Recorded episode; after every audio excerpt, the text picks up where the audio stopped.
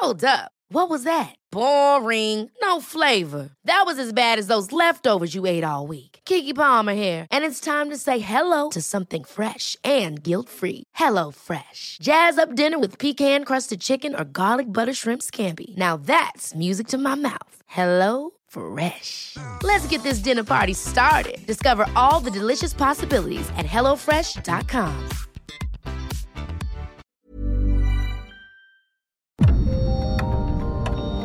Dialogando con mis psicoanalistas. La doctora Ruth Axelrod, doctor Pepe Estrada y la doctora Rocío Arocha son especialistas comprometidos Profesionales que se interesan realmente en ti. A través de El Heraldo Radio, un espacio personal, íntimo e incluyente. Dialogando con mis psicoanalistas. Comenzamos.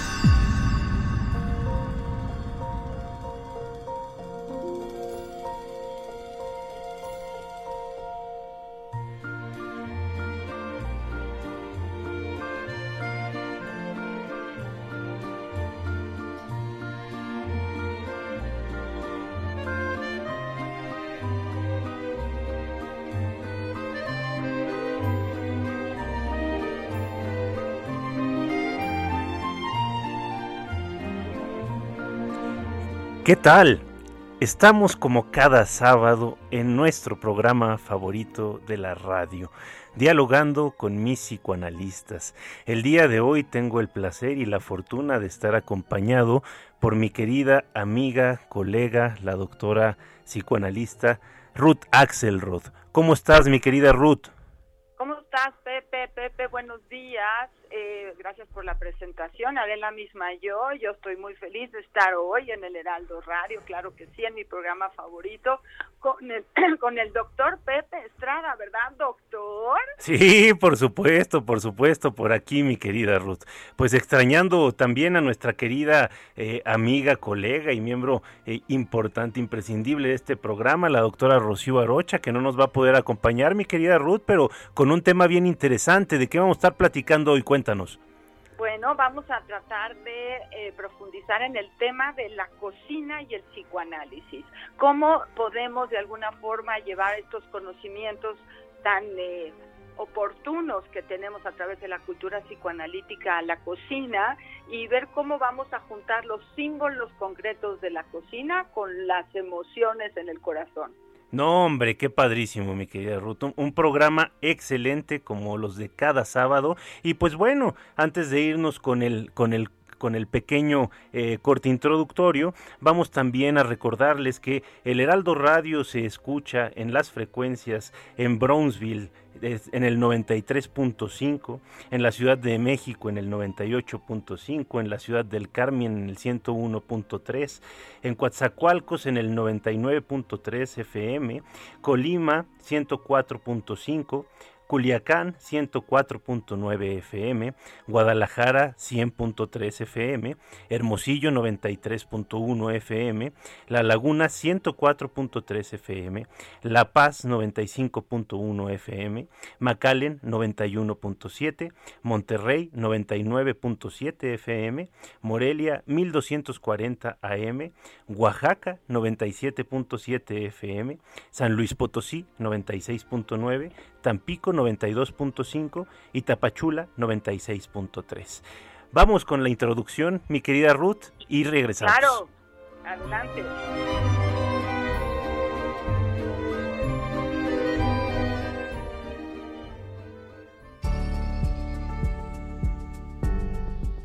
Pensar en la cocina o en lo que nos gusta cocinar tiene siempre la posibilidad de asociar el deseo de comer con lo que nos gusta comer.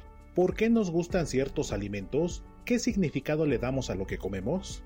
Los alimentos pueden representar simbólicamente un deseo insaciable de amor inalcanzable, o la expresión de la rabia y el odio, o al mismo tiempo pueden sustituir a la satisfacción por sí misma. Si elegimos como alimento preferido lo que nos cocinaba nuestra mamá, quizás sea una prolongación de lo que ella misma nos hacía sentir. Una tarta de manzana sería para el psicoanálisis un increíble pastel edípico o una alternativa simbólica para tener una buena relación con las madres, o un pastel de plátano tendría una connotación de virilidad en busca de algún argumento. No es solo lo que comemos, sino quién lo cocina, las intenciones inconscientes y los símbolos que le ponemos.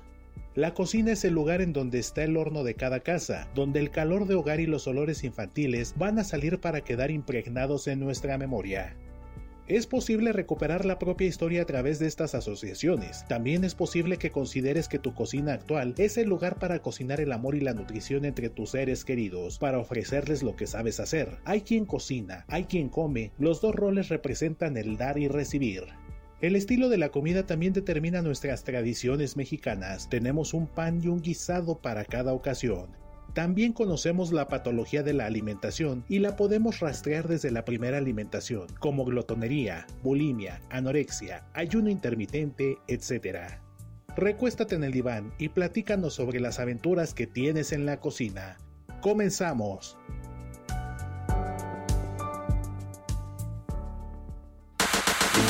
Si deseas platicar con los psicoanalistas, nuestro número en cabina es el 55 80 69 79 42 o puedes enviarnos un WhatsApp 55 30 10 27 52.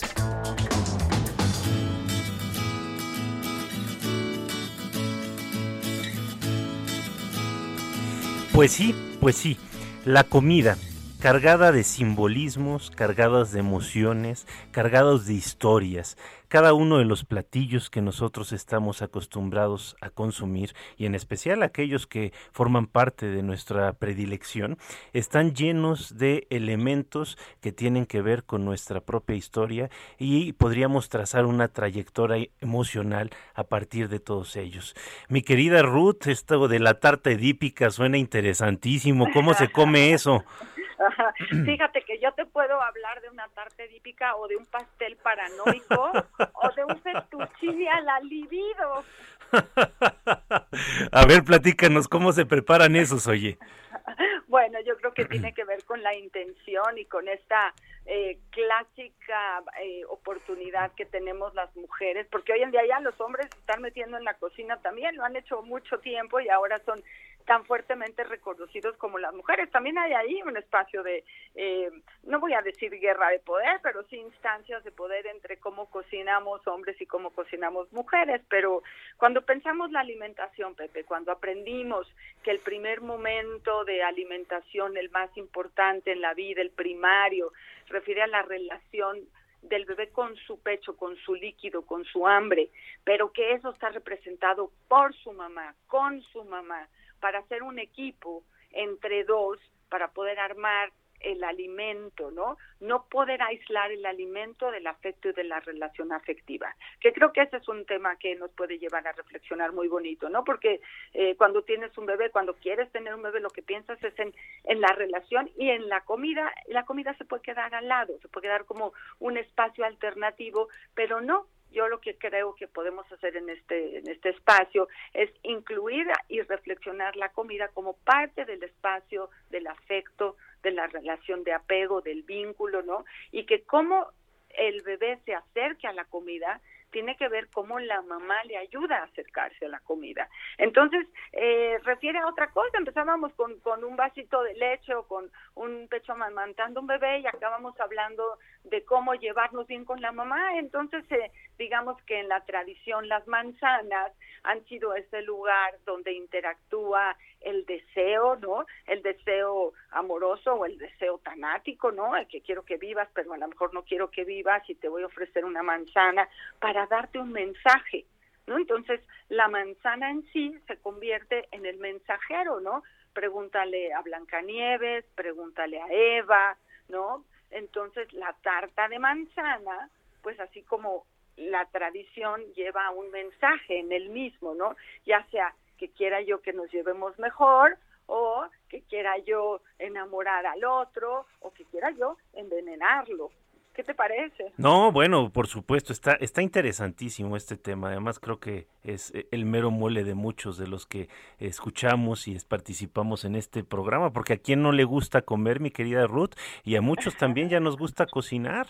Pero fíjate que esto que decías, este, eh, partiendo de ahora sí que del principio, ¿no? Este, con la relación eh, mamá-bebé, e, es interesantísimo, ¿no? Porque se empiezan a generar ciertas formas de, de estructurar la realidad y de estructurar también la realidad interna a partir de esta relación.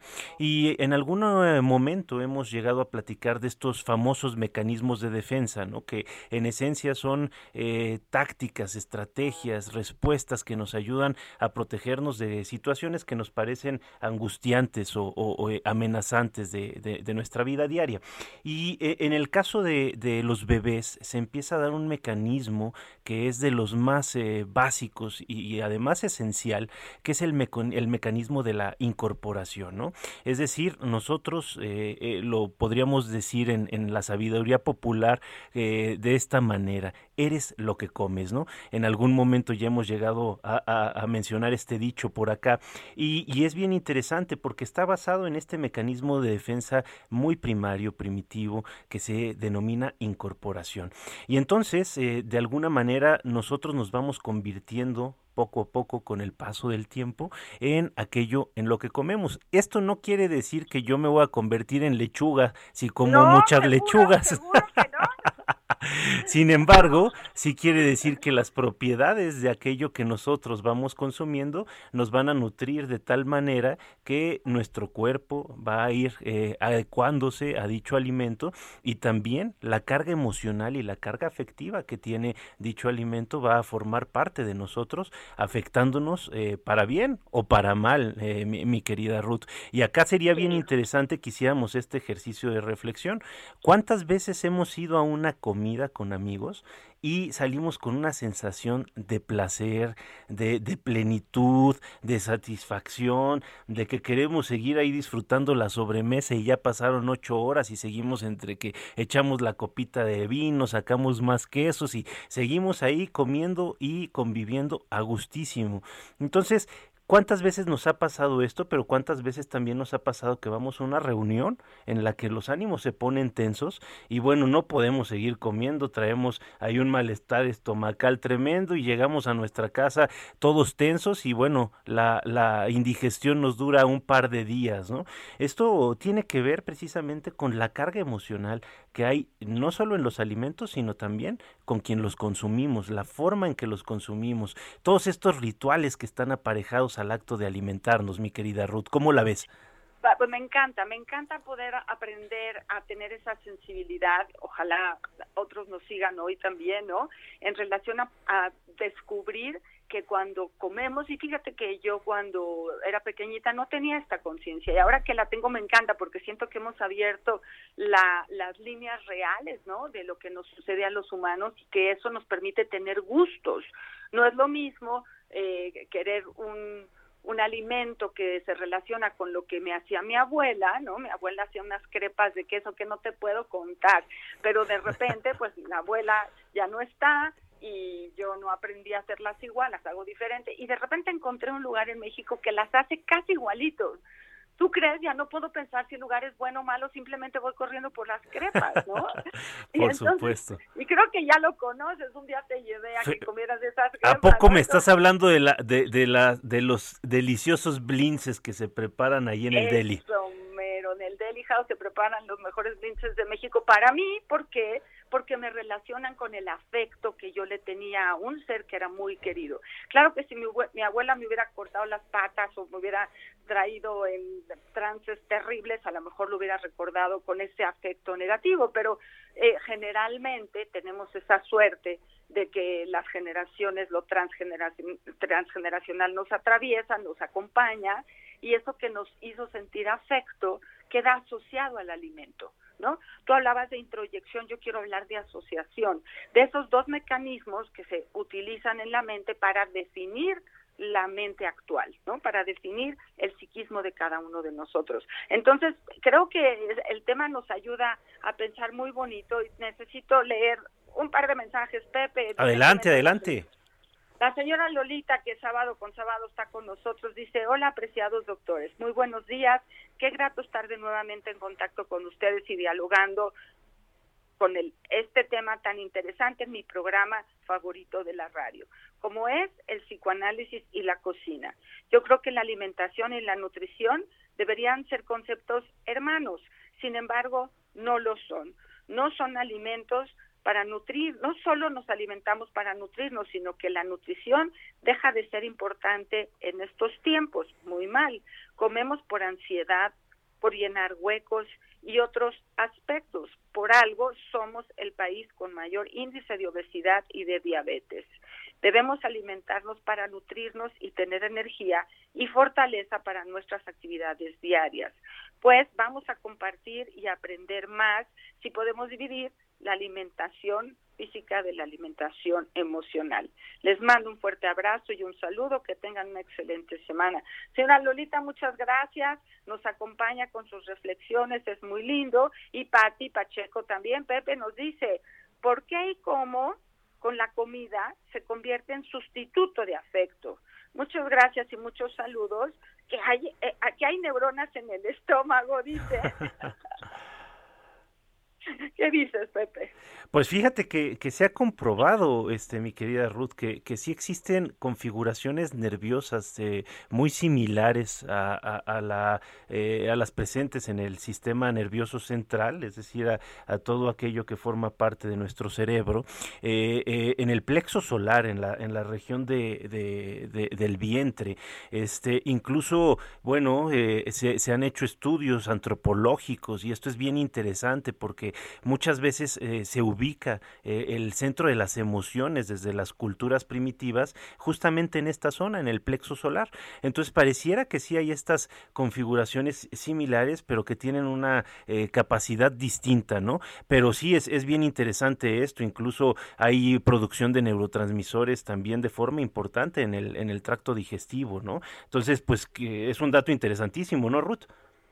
Claro, pero efectivamente no tenemos neuronas en el estómago, Pati, no ese es el punto. El punto es que logramos asociar a través de nuestra reflexión, eh, digamos, cerebral, de nuestra mente, de, nuestro, de nuestra reflexión histórica, algo del pasado con el presente, algo de los olores, algo de lo sensorial, en donde lo psicosomático queda unido más bien en esa línea, más bien en la línea de la representación, más bien en la línea del recuerdo, de, de, los olores, de, de, aquello gustoso que yo tuve en ese momento que me acompañó de un afecto y la memoria, la memoria sensorial más la memoria afectiva de una experiencia.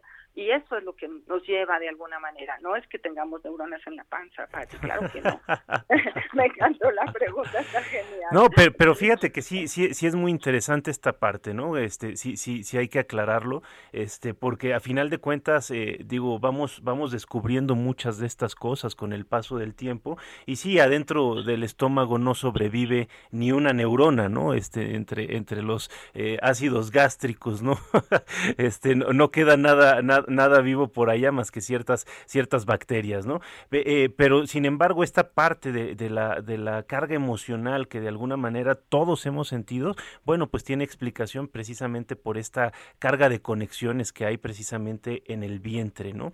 Ahora, lo que sería muy interesante es resaltar esto que estás diciendo, mi querida Ruth. ¿Por qué algunos alimentos nos gustan y otros no nos gustan? ¿Por qué de repente nuestro plato favorito es probado por otra persona y dice así como que, pues es, es, otro plato más, ¿no? Y cada vez que nosotros lo probamos, bueno, estamos así paseando entre nubes, ¿no? Este, eh, volando y, y, y sintiéndonos completamente plenos. Y efectivamente, pues eso tiene que ver con lo que nos estabas diciendo, ¿no? ¿Cómo asociamos el alimento con el afecto. Y fíjate que ahí hay algo bien interesante. En, en algún momento se ha hecho, eh, bueno, estudios con, por ejemplo, alimentos que son asociados con capacidades curativas o terapéuticas. Por ejemplo, el caldo de pollo, ¿no?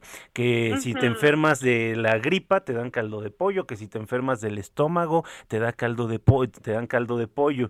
Este, prácticamente para todo está el, famoso caldo de pollo. Y vamos, eh, eh, a nivel de nutrientes, este, pues el caldo de pollo no es tampoco la, la, gran cosa, ¿eh? incluso se ha encontrado que tiene una gran presencia de, de, bacterias, que en realidad no sería eh, el alimento más terapéutico. Sin embargo, nos resulta terapéutico porque lo asociamos precisamente con los cuidados de aquellas personas que más, más eh, han dedicado tiempo y cariño a nuestra propia persona, ¿no? Que es mamá, papá, nuestra abuelita, nuestra tía, aquella persona que estaba encargada de este nuestro cuidado cuando éramos pequeños. Y eso, vaya que sí es terapéutico, ¿no, Ruth? Así es, así es, y no podemos olvidar, por ejemplo, eso es como para el dolor, que podemos tener el dolor físico, pero en México somos tan afortunados porque podemos pensar toda la historia del chocolate. El chocolate amargo fue utilizado como el primer antidepresivo dentro de las eh, culturas prehispánicas. Y bueno, creo que nos vamos a corte, ¿no, Pepe?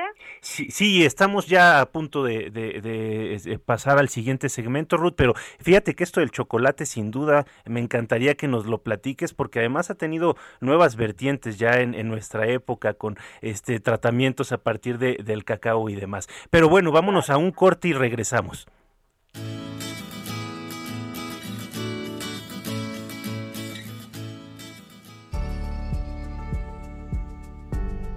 A lo largo de la historia se ha relacionado la realización de eventos con la comida, lo que ha hecho que ésta sea asociada con el acto de socializar y celebrar, aunque también ante ciertas emociones o situaciones el impulso de comer puede ser muy fuerte, pero no siempre se eligen los alimentos más sanos.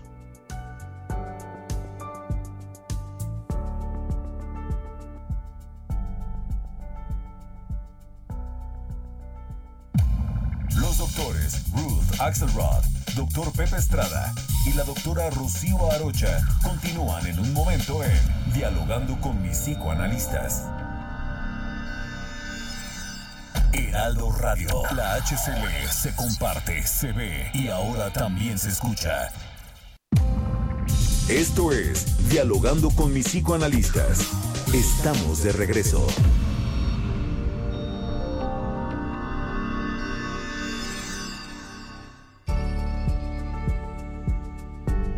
Como sociedad estamos continuamente bombardeados por publicidad que asocia comida y emociones. Esto es difícil de evitar, pero podemos procurar prestar menos atención a los carteles publicitarios, alejarnos de escaparates de sitios de comida rápida o evitar ver los anuncios que se transmiten en la televisión.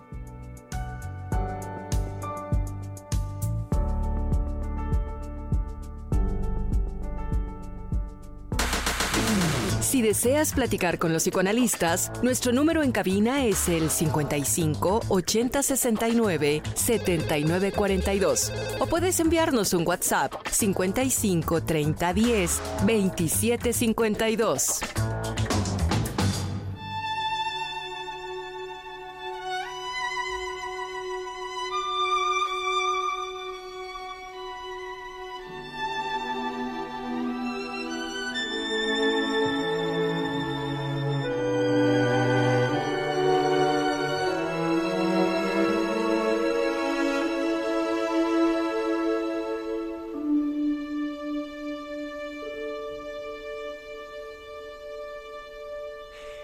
¿Qué tal?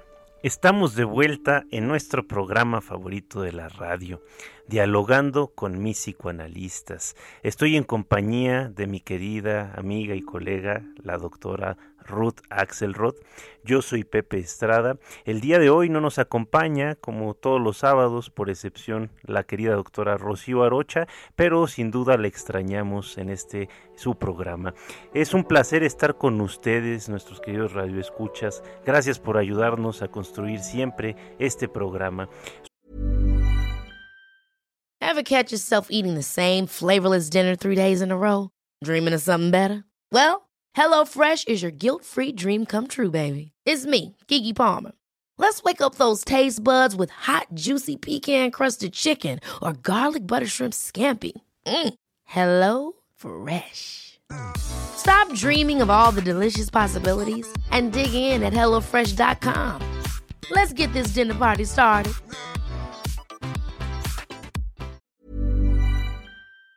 Somos el Heraldo Radio y estamos escuchando ahorita la banda sonora de la película Ratatouille.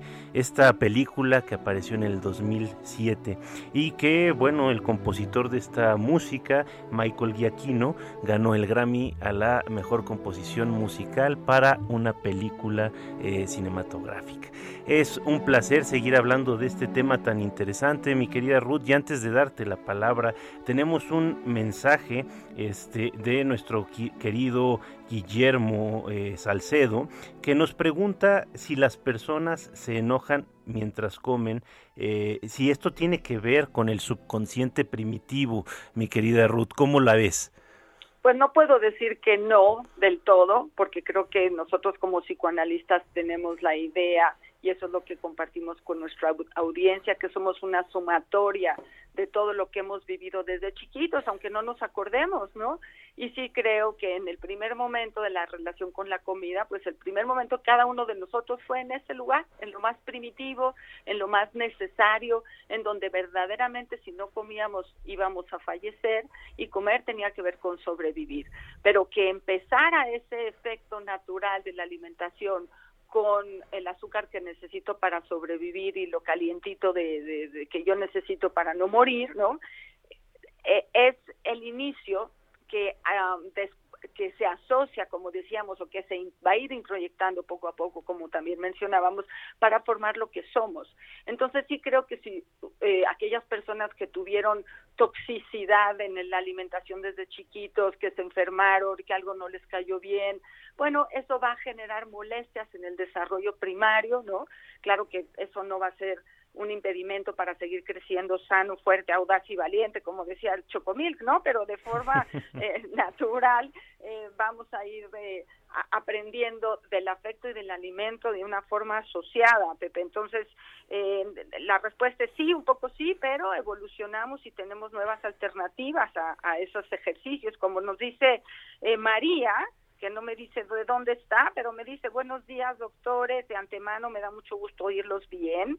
Les platico que siendo niña mi hermana mayor me obligó a comer pancita, a ver si esto responde a la pregunta de Guillermo, la cual estaba con unos trozos muy grandes y gelatinosos horribles. Jamás después de esa vez eh, pudo, pude yo comer alimentos con esa consistencia y por supuesto mucho menos la pancita. Entonces no sé si eso podría de alguna forma contestar darle a Guillermo. ¿Qué dices, Pepe? fíjate que, que sí es bien interesante, ¿no? Ahorita con, con esto que platicábamos eh, respecto a la incorporación, eh, digo, nos faltó mencionar ahí a, nuestra querida Melanie Klein, que, que, estudia a profundidad esta etapa de, del desarrollo psíquico, eh, en, la cual, bueno, pues estamos todavía en, en objetos parciales. Esto quiere decir que no podemos unificar, ¿no? Sabemos las cosas como en blanco y negro, vamos a decirlo así, o buenas o malas, ¿no? Y, eh, eh, en, relación a esto sería bien interesante pensar que, bueno, aquellos estímulos que están asociados con cosas satisfactorias, pues se van a guardar como cosas buenas, ¿no? Y aquello que tiene que ver con la frustración o con sensaciones displacenteras, bueno, pues es asociado con todo lo malo, ¿no? Ahora, lo, interesante acá en esto es que eh, estamos hablando de la relación del bebé con el objeto primario, que es a final de cuentas mamá, ¿no? Entonces ella introduce esta idea de, del pecho bueno y del, pecho malo, mi querida Ruth, eh, eh, a ver qué, podemos desarrollar en ese sentido. Bueno, eh, nada más para no alejarnos mucho del tema de la alimentación, el psicoanálisis, ¿no? Y el pecho, que es el lugar de la alimentación, ¿no? Planteaba aquel lugar que me da satisfacción, y entonces yo voy a ser agradecido como bebé o aquel lugar que no me lo va a dar aunque sea el mismo pecho pero yo estoy en una situación de demanda y de exigencia y entonces el pecho va a ser malo porque no viene. Pero bueno nos dice José Solís Pepe te lo voy a leer dice especialmente dirigido a Pepe dice Pepe y Ruth buenos días saludos a ustedes y a Rocío aunque no esté directamente en el programa. Hay una información muy interesante que leí hace algunos años. En nuestro entorno se dan la caña de azúcar, los pastos donde las vacas se nutren y nos proporcionan la leche y los lácteos, la carne de red, las frutas, las verduras de la región. Es por eso que los habitantes de este lugar tienen un aire de lugar y se llegan a identificar como fuera de los foráneos. Cuando niños éramos seis monos que comíamos lo mismo con nuestros padres, así como nuestros vecinos. Con el tiempo y la globalización esto ha variado. Sin embargo, estoy de acuerdo con Pepe en las neuronas gástricas. No es lo mismo lo que comemos los del trópico que los esquimales. Un abrazo me pesó mucho no haber estado el pasado sábado con ustedes. José, no se preocupe, cada vez que esté vamos a estar muy contentos y nos dice mucho ánimo. Pues sí, en eso andamos. Muchas gracias por este mensaje. Este, ¿Qué opinas, Pepe? Perfecto. Perfecto. Fíjate qué interesante eh, eh, esta, esta situación, eh, mi querida Ruth. Ahorita voy a especificar, pero fíjate que también nos están comentando aquí en producción que si se perdió el programa, pues siempre lo puedes recuperar a través de las plataformas del Heraldo. Ahí están guardados todos los programas. Entonces, que, que, no se preocupe, mi querido Tocayo. Ahí, ahí puede acceder a él y, luego nos platica qué, qué le pareció el programa. Ahora, fíjate, Ruth, creo que sí es importante aclarar muy bien esto para que no vaya a haber algún malentendido. ¿Eh? ¿eh? no hay neuronas adentro del, estómago, esto es bien importante aclararlo, ¿eh? no se vayan a confundir. Las neuronas no sobreviven en otro lugar que no sea el cerebro, son células específicamente diseñadas para esa ubicación y para ciertas funciones. Lo que sí hay es lo que denominamos nosotros el sistema nervioso entérico, que es toda la capa de recubrimiento nervioso que está en el sistema digestivo ¿no? Porque no es nada más en el estómago y que bueno, este tiene una complejidad eh, muy similar a la que podemos encontrar en partes eh, del sistema nervioso central. ¿Cómo ves, mi querida Ruth? Bueno, padre, padre aclararlo. Yo creo que José Luis, si, no, si se refiere a esta asociación que hacemos eh, del recuerdo, que eso sí tiene que ver con la memoria y con las neuronas, ¿no? El recuerdo de lo que comemos junto con lo que sentimos, o sea, juntando lo afectivo con la experiencia de la alimentación. Y por aquí nos dice también Patricia Ibarra, algo que no corresponde directo a la comida, pero que nos dice buenos días, acabo de oír por internet que aquí en Hermosillo están en el 93.1. Esa estación hace mucho que no transmite el Heraldo, o sea que la única manera de escucharlos es por internet, lo que es una lástima porque no puedo oírlos en el auto. Ojalá pudieran volver a tener repetidor aquí en Hermosillo, pues eso se lo dejamos a nuestra producción para que lo pasen, digamos, a los administrativos, porque nos dice que es importante que eh, el Heraldo Radio esté en toda la República Mexicana, lo cual estamos todos de acuerdo. Por supuesto, totalmente de acuerdo, mi querida Ruth. Yo sigo esperando cuándo vamos a llegar a mi querido Chihuahua. ¿No estamos en Chihuahua? No, hombre, caray, solo por radio, solo por radio. Digo, por, perdón, por internet, por internet, como, como dice ahorita nuestra querida radio escucha que en Hermosillo también, ¿no? Este, sí, lamentablemente me, me encantaría que pudiéramos llegar vía radio, ¿no? Claro. Sí, claro, claro. Y bueno, ¿sabes? Nos dice la señora Cristina, dice, buenos días, doctores. Tengo una duda. ¿Por qué con los años uno cambia de gustos? Por ejemplo, antes podía comer calabazas y papaya y ahora ya me gustan mucho más. Es decir, con el tiempo he modificado mis gustos alimenticios. Bueno, eso está muy bueno. Le decimos a la señora Cristina que entre más cosas podamos comer, pues más alternativas tenemos y más sano es nuestro cuerpo y nuestra mente y tenemos menos rechazo. ¿Qué pasa con aquellas personas, Pepe, que, que fíjate, me platicaba ayer un gran amigo cuando me dice, ¿de qué se va a tratar el radio mañana? dije, ah, pues vamos a hacer psicoanálisis en la cocina. Dice, ay, qué tema tan interesante. Dice, de, de plano te voy a contar una experiencia. Dice, mi padre era un hombre que es sobreviviente de guerra y él hablaba de la dificultad para tener comida cuando mi padre se salvó, eh, casi se muere de indigestión la primera vez que pudo comer porque se comió todo lo que tenía enfrente. Entonces tuvo que aprender que había que dosificar la alimentación, aunque la tuviera. Pero nosotros como niños lo que más nos gustaba ir eh, era ir a un buffet porque nos ponían la comida y teníamos la libertad que mi papá tenía después de la guerra de comer todo lo que quisiéramos. Y casi se volvía una obligación comerse casi todo, o sea, el chiste era arrasar y acabar con el buffet. No era el placer de comer, no era el placer de alimentarse, no era el placer de combinar un alimento con un líquido, no, era el chiste, era comer mucho, mucho, mucho, mucho, mucho, acabarse la comida y nunca tener angustia de que faltara la comida. Entonces, a eso también nos vamos refiriendo, al uso o abuso que nosotros le damos a la cantidad de comida y a lo que elegimos para comer.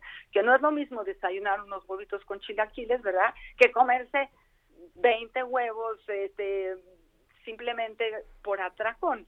Entonces, también la forma de comer tiene que ver con lo que estamos platicando y las consecuencias en la forma de comer. También con quién lo comemos, porque esta actitud que me platicaba esta persona tenía que ver con su familia. ¿No? Y claro, cuando salía de su familia, porque la competencia era ver quién comía más, ¿no? Pues estas cosas tenían que modificarse, porque si no quedaba completamente desajustado a las otras familias, ¿no? Pero ¿quién lo quería invitar a comer? Se comía todo en un segundo imagínate, y es que sí, fíjate, también eh, tiene, tiene una impronta cultural todo esto, ¿no? Eh, dependiendo de, de, ciertas regiones, ciertas culturas, este, e, el dejar cosas en el, en el plato puede ser visto como una seña de, de, mala educación o de falta de respeto, ¿no? Pero fíjate que esto que está mencionando tu, tu cuate que te comentó ayer me parece bien interesante, Ruth, porque efectivamente esto, eh, personas que han pasado por por carencias, por situaciones de guerra o, de marginación. Eh, esto es algo que también se ha visto particularmente en, migrantes, ¿no? Este, eh, eh, valoran la comida de una forma obviamente distinta que una persona que siempre la ha tenido a disposición y en abundancia. Entonces, sí se dan unos patrones ahí muy particulares que refuerzan el, hecho de alimentarse con la parte afectiva, ¿no? Por ejemplo, es muy de las comunidades hispanas, ¿no? Este, y bueno, México con toda la, herencia que tenemos este, española, bueno, que eh, asociemos el, el, alimento con, con, cariño. ¿Y cuántas veces de, en, nuestra vida, mi querida Ruth, nuestra mamá o nuestra abuela nos eh, regañaba porque no nos comíamos la comida y nos decían cosas así como, ay, que no te gustó, yo te la hice con todo cariño, ¿no? Entonces... horrible, horrible. Era una forma de hacerte comer más cuando en realidad sí, sí, es totalmente horrible porque no nos están enseñando a alimentarnos, nos están enseñando a hacer que nuestro estómago sea grande y bueno, con el tiempo que podamos este, padecer de, de alguna este, enfermedad asociada con la alimentación, ¿no? Sí hay que ser muy claros que a final de cuentas eh, todos traemos un, un estómago con unas medidas particulares y con unas necesidades particulares con base a nuestra eh, actividad diaria, a nuestra constitución eh, orgánica, ¿no? Entonces, a final de cuentas, pues nadie puede saber cuánto es bueno para una persona más que la, la persona misma, ¿no? Este, lo que pasa es que a veces nos enseñan a ignorar estas sensaciones, estas señales que nuestro propio cuerpo nos va dando de que ya es suficiente o de que nos hace falta comida o agua, ¿no, mi querida Ruth? entonces no comemos por necesidad, comemos por darle gusto a alguien más, por complacer a alguien más, ¿no? Y que tenemos que aprender a mentir de forma políticamente correcta y bueno, sí, está bien, hay que desarrollar un falso self a veces, ¿no? En relación con el amor. Entonces, la alimentación, el amor y el odio, Pepe, creo que el odio no lo hemos mencionado y es un tema que por ahí también retomaremos en algún momento, ¿no? Todos tenemos sentimientos ambivalentes frente a nuestros amores primarios. Siempre queremos a los papás, pero un día los odiamos. Siempre queremos a los hijos, pero un día los odiamos. Y la alimentación, la comida, lo que ofrecemos, cómo lo ofrecemos, muchas veces transita por esos afectos. ¿Sabes que estamos en la semana de los tamales, Pepe? Hablando de comida. Qué delicioso. Y a mí que me encantan tanto, mi querida Ruth. ¿Cuál es tu favorito? Ah, pues a mí me encantan los verdes, así que ah, a mí también, fíjate, de, pollo. bueno, y entonces, este, eh, como todos los días, yo tengo la suerte de recibir el periódico online y el Heraldo Radio me permite saber lo que está pasando en el mundo. Yo leo el periódico todos los días, claro, el Heraldo, ¿no? Y decía hoy del Festival de los Tamales, en, creo que es eh, en Ixtapalapa, y tienen una semana entera. Entonces, imagínate, hablando de alimentación, hablando de los reyes, del, del regalo, de, ¿qué significa para los mexicanos comer tamales? No solo es un efecto de la familia, de la mamá con el bebé o del papá con el bebé o del papá con la mamá también, ¿no? En relación con alimentos de adultos, veríamos, ¿no? Es aquellos que pican mucho, aquellos que tienen alcohol, aquellos que son prohibidos para los niños, ¿no? Eh, sino también las tradiciones culturales a través de la alimentación. Este placer que tenemos de llegar al 2 de febrero y saber que es la época de los tamales y que no es lo mismo comerse un tamal esta semana que cualquier otra semana. Sí, sí, sí, por supuesto. Y, y, además con toda la significación que tiene también religiosa, ¿no? Este, no, no, no hay que olvidarlo justo en estos días, ¿no? Este, yo, por cierto, debo, este, bastantes tamales por ahí porque tuve la, la mala suerte de que me tocaron todos los niños. Cada rosca que me comí, mi querida Ruth, vino con chamaco adentro. Entonces, pues bueno. no, no, sí, ¿verdad? Ya, ya toca. Oye, Ruth, y, y, retomando, fíjate, este, esta aportación que nos hizo María y, y, y José hace rato, este, respecto a, por un lado, la pancita y cómo la odiaba y todos los alimentos asociados con la consistencia, y también esta, este, esta experiencia que nos, que nos compartía José de, de cómo se identificaban los que comían ciertas cosas, ¿no? De, de alguna forma, eh, llegamos a un punto bien interesante. Por un lado, María ahí platicándonos de una experiencia negativa que se asocia con un alimento y que no solo sucede con los alimentos, ¿eh? sucede con muchas cosas. Este, hay gente que, por ejemplo, no quiere ir al cine porque eh, ahí sucedió una tragedia la última vez que fue al cine, ¿no? Entonces, con los alimentos funciona un poco similar, ¿no? Este, y ahí hay que ser muy cuidadoso como papá en la forma en que vamos introduciendo los alimentos a nuestros hijos, porque a final de cuentas no hay alimentos eh, malos, hay cantidades inadecuadas, ¿no? Todos los alimentos pueden aportar una cantidad de nutrientes al organismo que, que son sumamente benéficos, pero lo que está eh, de alguna manera desaconsejado es el exceso, ¿no? Y por otro lado, sí, esta parte que nos eh, comentaba este mi tocayo José, eh, cómo se van identificando precisamente por, por los, los hábitos alimenticios, pues es interesantísimo. Estaba pensando, Ruth, en estas creencias primitivas, aquí comparando el desarrollo individual, ¿no? Este ejercicio que hacía muy seguido Freud y también Jung en su momento, de el desarrollo individual se puede equiparar al desarrollo eh, de la especie, ¿no? O sea, como cuando somos niños en realidad pasamos eh, por todas las etapas que ha transcurrido el ser humano hasta convertirnos en un adulto y en teoría pues debemos de llegar al máximo nivel evolutivo que hemos adquirido como especie. Pero fíjate cómo hay en algunas comunidades esta idea de que si yo como algo me convierto en eso literalmente. Estaba pensando en sectas, por ejemplo, que, que practican el kung fu en, eh, en algunas comunidades ahí en China y que eh, para convertirse ya en grandes maestros de su estilo, se tienen que eh, comer vivo al animal que representa el estilo, ¿no? Entonces, si tú eres parte de esta, eh, este grupo que practica el estilo de la mantis, pues a, comer mantis, ¿no? Este, si víbora, pues a comer víbora, caray. Y entonces e, e, es, forma parte precisamente de una especie de pensamiento mágico en el cual yo voy a eh, incorporar a mí todos estos poderes que incluyen eh, o que caracterizan al animal. ¿Cómo la ves, mi querida Ruth? Bueno, lo recuerdo, recuerdo aquel gusto por, por eh, de una persona importante que decía, yo lo que quiero es la sangre de la serpiente, no quiero la serpiente, porque significa la fortaleza y la virilidad. O sea, cómo a través de la alimentación creemos, y muy, y muy probablemente sí, no nada más por la creencia, sino también por la nutrición misma, que podemos adquirir, no sé si poderes mágicos, pero recuperar la posibilidad de ser un hombre sano, a través de nuestras plantas y de la alimentación. Y sí creo que somos un poco lo que comemos y también somos lo que no comemos, ¿verdad? Porque si no comemos eh, calcio y entonces nuestros huesitos se van a hacer este, muy flaquitos, o sea, tomar en cuenta que hay un mínimo de cosas que requerimos para ser sanos y que también la salud emocional va junto con esto. A ver, Pepe, ahí te va una oda a la alcachofa. ¿Qué opinas? Ah, buenísimo, mi querido Neruda. antes de leerte, dice, buenos días, soy Idalia, los escucho desde La Laguna y me encanta su programa, felicidades, doctores. Eh, hace un momento mencionaron algo sobre el chocolate. ¿Podrían recuperar esa información, por favor? Ahorita vemos cómo lo, lo, mencionamos, ¿no? Eh, porque hay un montonal de mensajes. Aquí uno de Oaxaca dice, felicidades por su programa, son increíbles. Respecto a la comida, he observado cómo las madres demuestran cariño con la comida, pero también pocas enseñan las proporciones adecuadas, como dice Pepe. Esto a causa de la nula educación sobre la alimentación adecuada. Supe de un caso, un niño que comía demasiado hasta el punto de vomitar.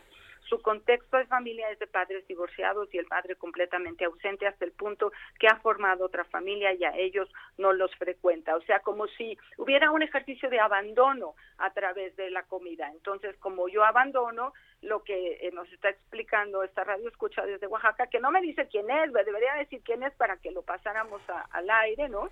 Eh, y podamos agradecerle que a veces compensamos, Pepe, algo que sabemos que no está bien o que no pudimos hacer bien, lo, lo podemos compensar a través de la comida. Si yo no puedo estar todo el día con los hijos, entonces llego en la noche con 10 conchas gigantescas para que se lo coman y entonces eso funcione como una compensación. Que cuando es de vez en cuando, qué padre, pero cuando se convierte en un estilo natural de vida, en donde sobrealimentar a un niño digo, vomite o no vomite, va a tener sobrepeso, va a comer de más, va a entender diferente el mensaje del amor, ¿no? O el mensaje de la relación vincular con su alimentador, pues entonces entramos con confusiones. Entonces sí, es un lugar donde eh, el ejercicio del equilibrio es sumamente importante. Por eso decíamos, tan importante el que cocina como el que come, tan importante el que da como el, el que recibe. Y todos necesitamos saber dar y todos necesitamos saber recibir y todos necesitamos saber agradecer. Y eso se da mucho a través del ejercicio de una alimentación equilibrada. Sí. Ok. Sí, Pepe, después de ya casi nos vamos, pero dice la alcachofa de tierno corazón que se vistió de guerrero erecta, construyó una pequeña cúpula, se mantuvo impermeable bajo sus escamas a su lado y los vegetales locos se encrisparon con ella. Hasta ahí, Pepe. Está precioso, precioso, preciosa esa, esa, oda a la alcachofa. Oye, fíjate, Ruth, sí, lamentablemente ya estamos a punto de, concluir este programa. Este, e, e, esta parte de la, del, cacao, pues yo creo que vamos a tener que, que, seguir platicando acerca de ella, pero sí, sin duda, ya se han hecho varios estudios respecto a las propiedades y el cacao amargo, ¿eh? el chocolate amargo que consiguen. Sin azúcar. Exactamente, no, no vayan, digo, cómanse el otro si les gusta con medida, pero el que es especialmente bueno es el amargo sin azúcar. Pero bueno, este programa estuvo interesantísimo, mi querida Ruth, nos tenemos que ir. Un fuerte abrazo, feliz sábado a todos y nos vemos el siguiente. Bye, Pepe, buena semana.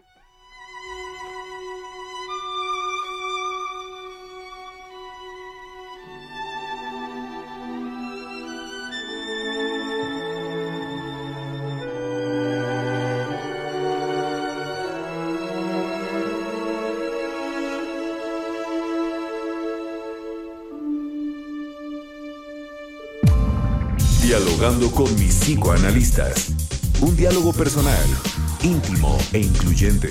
Por El Heraldo Radio.